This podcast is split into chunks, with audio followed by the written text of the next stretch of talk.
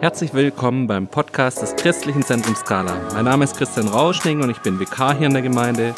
Unser Podcast lebt davon, dass wir bei aller sozialer Distanz jeden Tag einen Menschen aus der Skala haben, der sich hier ein bisschen vorstellt. Jeder Gast hat aber neben dem, dass wir ihn kennenlernen dürfen, auch immer einen geistlichen Impuls mitgebracht. Für viele sind diese geistlichen Impulse in dieser Zeit eine Hilfe geworden, dass wir uns weiterhin auf Gott ausrichten können. Heute herzlich willkommen Jonathan Schäfer. Hallo. Jonathan, du bist Mitarbeiter bei den Rangers, bei dem, im Kundschafterstamm hast du ein Team. Du bist in der Kinderskala aktiv, bei den Schulkindern. Und da du hier in der Skala wohnst, äh, bist du eh so ein bisschen Mädchen für alles, weil bei jeder Aufgabe, die so ansteht, wird mal kurz gefragt, ob nicht die Schäfers mal kurz helfen können. Und du gehörst zu den Leuten, die jedes Mal mit einem freundlichen Lächeln hier auf der Matte stehen und mithelfen. Ähm, Jonathan, du bist gerade Abiturient, dein Abi hat sich verschoben, eigentlich hättest du es, glaube schon geschrieben, gell? Und ähm, herzlichen Dank, dass ich dir trotzdem bei allem Lernen noch ein paar Fragen stellen darf. Ja, natürlich. Jonathan, wie hat Corona deinen Alltag verändert? Mm, also da ich ja noch Schüler bin, war das eine relativ gravierende Änderung und vor allem eine Änderung, die so ziemlich plötzlich gekommen ist. Von einem Tag auf die andere wurde dann die Schule komplett abgesagt und ähm, wir haben Online-Unterricht bekommen, zuerst nur über so einen digitalen Schulhof, wo wir dann immer Arbeitsblätter bekommen haben. Und jetzt seit kurzer Zeit, also seit zwei, drei Tagen, auch ähm, über wirklichen Online-Unterricht, über Videochat. Und das war eine ziemlich krasse Veränderung.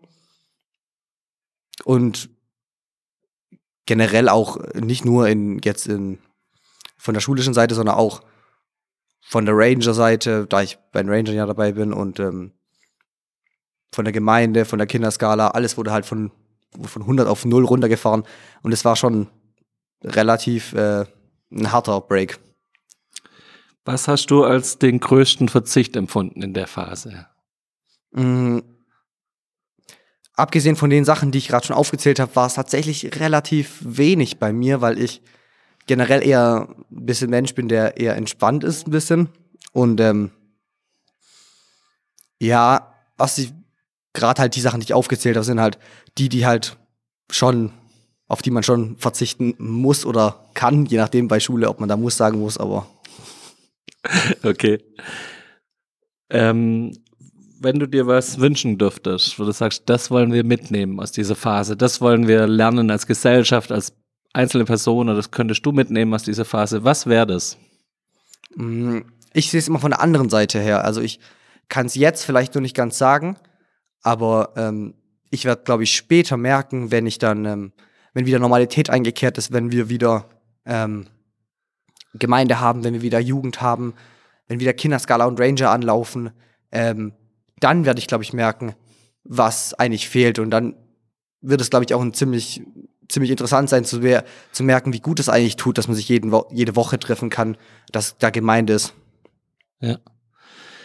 Was ist es, was oft, was du dich jetzt am meisten schon freust? Oder was ist das, wo du sagst, das, das werde ich machen in dem Moment, wenn die Lockerungen kommen und wenn wir, dieser Lockdown vorbei ist?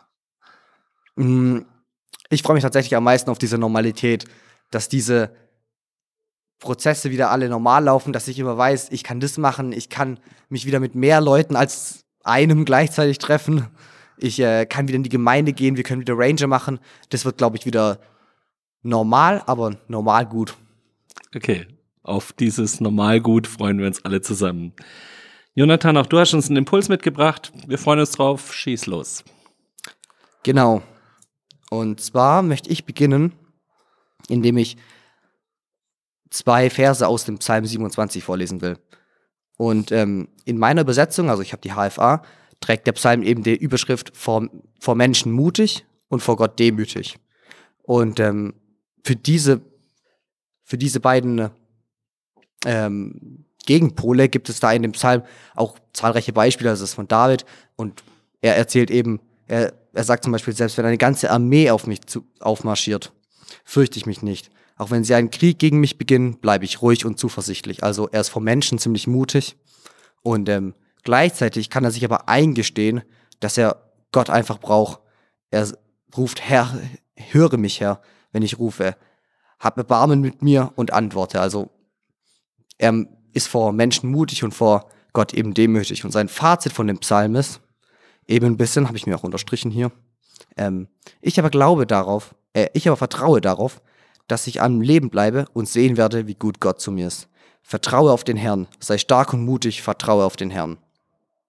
Und warum ich jetzt diesen Psalm genommen habe, ist ein bisschen interessant, sag ich mal. Ich bin darauf, ich bin darauf gestoßen, weil ich eigentlich eine Andacht vorbereiten sollte. Und zwar nicht die Andacht für hier, sondern wir hatten gestern im Hauskreis, wir hatten gestern Hauskreis online über Zoom und ähm, da war dann eben ich dran mit Andacht machen oder so hab, sollte ich halt eine Andacht machen und habe mich dann darauf vorbereitet. Es ist in, im Übrigen auch diese Andacht, ich habe die jetzt einfach nochmal genommen. Ähm, genau, und bei der, als ich dann die Andacht vorbereitet habe, bei mir ist das so, mir fällt es eigentlich nicht so schwer, vor Menschen zu sprechen. Und mir fällt es auch nicht schwer, mich Texte zu schreiben oder so. Das kann ich alles relativ gut. Auch von der Schule her wird, wird einem das ja gelehrt und ich bin da auch nicht schlecht drin.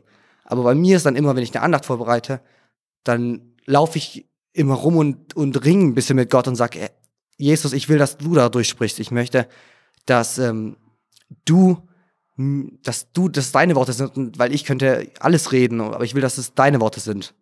Und das war so das Problem, mit dem ich dann gestern vor dem Hauskreis ein bisschen rumgelaufen bin und mir überlegt habe und so ein bisschen gestruggelt habe mit Gott und gekämpft habe mit Gott und gesagt habe, Herr, sprich doch du durch die Andacht. Und mir ist aber nicht so richtig, nicht so richtig eine Andacht gekommen, wo ich so denke, ja, das ist jetzt das, was Gott so sagen will. Und dann habe ich aber trotzdem halt so angefangen, so eine Andacht zusammenzuschreiben. Und ähm, ich möchte jetzt dieses Beispiel von, von, meinem, von meinem Kampf mit der Andacht ein bisschen nehmen in der Andacht, um halt, um ähm, zu zeigen, wie halt eben, wie man eben mit diesem Problem vielleicht umgehen kann. In meinem Fall war es eben ein Problem, wie kann ich eine Andacht schreiben, ähm, wo Gott auch durchspricht. Und ich glaube, in Davids, ähm, in Davids äh, Situation hier waren es ganz größere Probleme. Also David schreibt ja hier, eine ganze Armee kommt auf mich zu. Oder man, man kennt ja Davids Geschichte, also da ist ja teilweise auch er wird von Saul verfolgt, obwohl er eigentlich nichts gemacht hat. Also David hatte wirklich existenzielle und lebensexistenzielle Probleme. Vielleicht auch ein bisschen wie wir jetzt in Corona. Nur, dass bei ihm wahrscheinlich noch akuter waren. Also er hat wirklich um sein Leben gefürchtet. Und in so einer Situation denke ich mir, oft habe ich in so einer Situation das Gefühl, ich möchte Gott herziehen. Und ich erkläre, was ich mit dem Term herziehen meine. Ähm, ich versuche Gott so herzuziehen. Ich versuche zu Gott zu sagen, komm doch jetzt und ich kämpfe mit ihm, versuche ihn herzuziehen, aber irgendwie scheint es, als ob er nicht kommt. Irgendwie scheint es, zumindest mir oft so, als ob Gott irgendwie fern wäre, als ob er nicht da wäre oder gerade in der Situation von der Andacht, als ob er jetzt nicht spricht zu mir oder in der Situation von David vielleicht, ähm, vielleicht als ob er nicht da ist oder so. Aber dann habe ich auch noch eine Bibelstelle im Römer gefunden. Und zwar in Römer 10, Vers 6 und dann fortfolgend noch ein bisschen. Und ähm, da schreibt Paulus, aber wer den Weg zu Gott durch den Glauben an Christus gefunden hat, über den sagt die Heilige Schrift, du brauchst nicht länger darüber nachzudenken, wie du in den Himmel steigen willst. Und dann ergänzt Paulus eben, um Christus herabzuholen. Ebenso brauchst du nicht mehr zu fragen, wer will hinabsteigen zu den Toten? Und dann ergänzt Paulus eben, um Christus von dort heraufzuholen. Stattdessen heißt es, Gottes Wort ist dir ganz nahe. Es ist in deinem Mund und in deinem Herzen. Das ist nämlich das Wort vom Glauben, das wir verkünden. Und ich finde, diese Bibelstelle passt mega gut auf die Situation. Gerade wenn wir versuchen, und wenn ich versuche, Gott herzuziehen und krampfhaft zu sagen, Jesus, ich brauche dich jetzt. Klar, das ist gut, dass man, mit, ich sag mal, es ist gut, dass man mit Gott kämpft. Das hat ja auch schon Jakob gemacht. Ähm, und es ist gut, dass man dass man da wirklich im Gebet auch mit Gott ringt. Aber ich finde, diese Bibelstelle ermutigt auch zum Vertrauen auf Gott. Weil ich dann gesagt habe, letztendlich war dann so mein Fazit, bevor ich dann die Andacht gehalten habe, ähm, ich vertraue Gott, dass er durch die Andacht spricht. Und ich vertraue ihm auch jetzt, dass er jetzt durch die Andacht spricht. Ähm, weil er sagt eben, Gottes Wort ist dir ganz nahe, es ist in deinem Herz. Also du musst Gott gar nicht versuchen, aus dem Himmel herabzuziehen oder von den Toten heraufzuziehen, weil er ist nämlich schon da, er ist nämlich in dir drin. Und das ist eine mega krasse Botschaft. Und das ist einfach voll gut, um jegliche Art von Problem zu begegnen. Und deswegen schreibt dann David auch, ich vertraue, ich aber vertraue darauf, dass ich am Leben bleibe und sehen werde, wie gut Gott zu mir ist. Dieses Vertrauen ist der Schlüssel, dass, dass wir einfach sagen können, Gott ist schon in mir. Ich muss nicht, ich muss nicht ihn erst herziehen, ich muss nichts leisten. Paul, der Römerbrief ist ja voll davon, dass es darum geht, da schreibt Paulus ganz oft, leiste nichts, weil wenn du versuchst, was zu, also nichts leisten, aber versuch nicht, dich, deine Rettung durch Leistung zu rechtfertigen, weil das funktioniert einfach nicht. Das versuchen dann, haben dann die, die Pharisäer versucht, so viele Gesetze einzuhalten. Aber es geht hier darum, deine, deine Rettung ist schon rechtfertigt durch deinen Glauben. Und für mich war das oft so, wenn ich das gehört habe, hat ja, glaube ich, jeder schon gehört, aber für mich war das so, wenn ich das gehört habe, dann war das, ähm, hat sich oft so angefühlt, als ob es nur ein Schritt zurück bewegt wurde. Also als ob ich jetzt glauben muss, als ob ich mich jetzt anstrengen muss zu glauben, um, um sozusagen gerechtfertigt werden, gerechtfertigt zu sein vor Gott. Und der, der nächste Bibelvers, der dann angrenzt, an den ich gerade in Römer vorgelesen habe, ist nämlich, denn wenn du mit deinem Mund bekennst, Jesus ist der Herr, und wenn du von ganzem Herzen glaubst, dass Gott ihn von den Toten auferweckt hat, dann wirst du gerettet werden. Ist ziemlich bekannt. Und hier steht ja auch mit ganzem Herzen. Aber ich glaube nicht, dass es mit ganzem Herzen geschrieben ist, um irgendwie so einen, so einen Zwang zu erzeugen, sondern es geht, das hat mich dann an einen anderen Bibelvers erinnert, den Jesus gesagt hat. Und Jesus sagt ja, wenn, sagt er zu seinen Jüngern, wenn ihr nur so wenig Glauben habt, wie, wie das Senfkorn, wie das kleinste aller Körner, dann könnt ihr Berge versetzen. Und an das hat mich das erinnert. In dem Sinne denke ich, dieses von ganzem Herzen Glauben ist selbst, selbst wenn du vor Gott kommst und dein Herz scheint so voller Zweifel und dein Herz scheint, scheint so ungläubig zu sein, aber du sagst zu Gott, Jesus, komm bitte einfach und ich möchte an dich glauben. Ich glaube, das ist schon dieses kleine Senfkorn und mit, selbst mit dem wirst du ganze Berge bewegen können und selbst mit dem werden sich Probleme auflösen. Mit diesem Vertrauen, selbst mit diesem Vertrauen wird Gott trotzdem durch mich sprechen und wird Gott auch durch dich sprechen will. Wenn du mit, selbst mit so wenig Vertrauen kommst, also genauso wie eben der Zweifler in, Anf in Anführungsstrichen, der in der Jahreslosung sagt, ich glaube und hilf meinem Unglauben. Wenn du genauso mit so wenig vor, vor Gott kommst, es ist für Gott schon genug.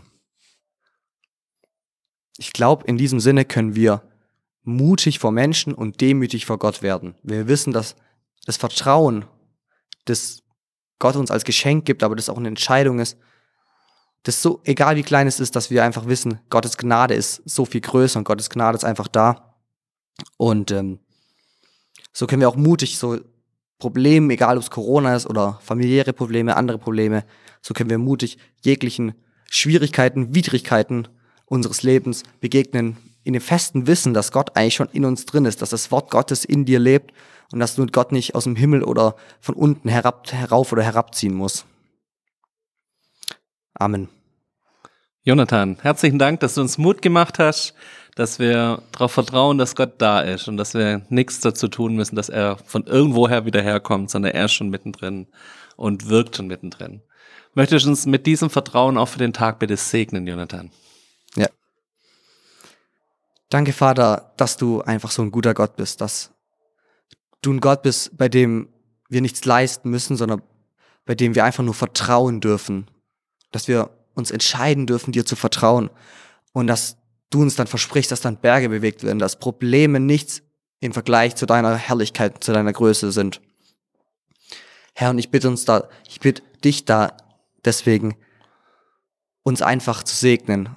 Jeden und jede einzelne in jeder Familie, jede Familie zu segnen, egal in welchem Umfeld, im Arbeitsumfeld, zu Hause, egal ob Verzweiflung wegen Langeweile oder wegen zu viel Arbeit oder einfach egal was für Probleme wir gerade begegnen, dass wir einfach dir vertrauen können, weil wir wissen, dass du schon in uns lebst und dass dein Wort schon in uns ist, so tief drin, dass wir einfach darauf fest vertrauen dürfen. Und ich möchte auch dir vertrauen, Herr. Ich bitte dich, dass du einfach jetzt jedem vielleicht irgendwas mitgegeben hast durch die Andacht. Und ich gebe dir dafür auch die Ehre. Amen. Amen. Herzlichen Dank, Jonathan, dass du dich auf den langen Weg von deinem Zimmer hier runter in die Skala gemacht hast. Und wir wollen auch heute den Tag äh, noch mit einem Bibelvers, euch einen Bibelvers mitgeben. Aus 1. Korinther 4, Vers 20. Denn das Reich Gottes gründet sich nicht auf Worte, sondern auf Gottes Kraft. Wir wünschen euch Gottes Segen für diesen Tag und Adieu. Tschüss. Tschüss.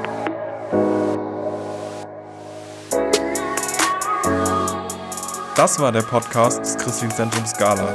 Für mehr Infos besucht unsere Homepage unter www.scala.church oder scala-schaundorf.de.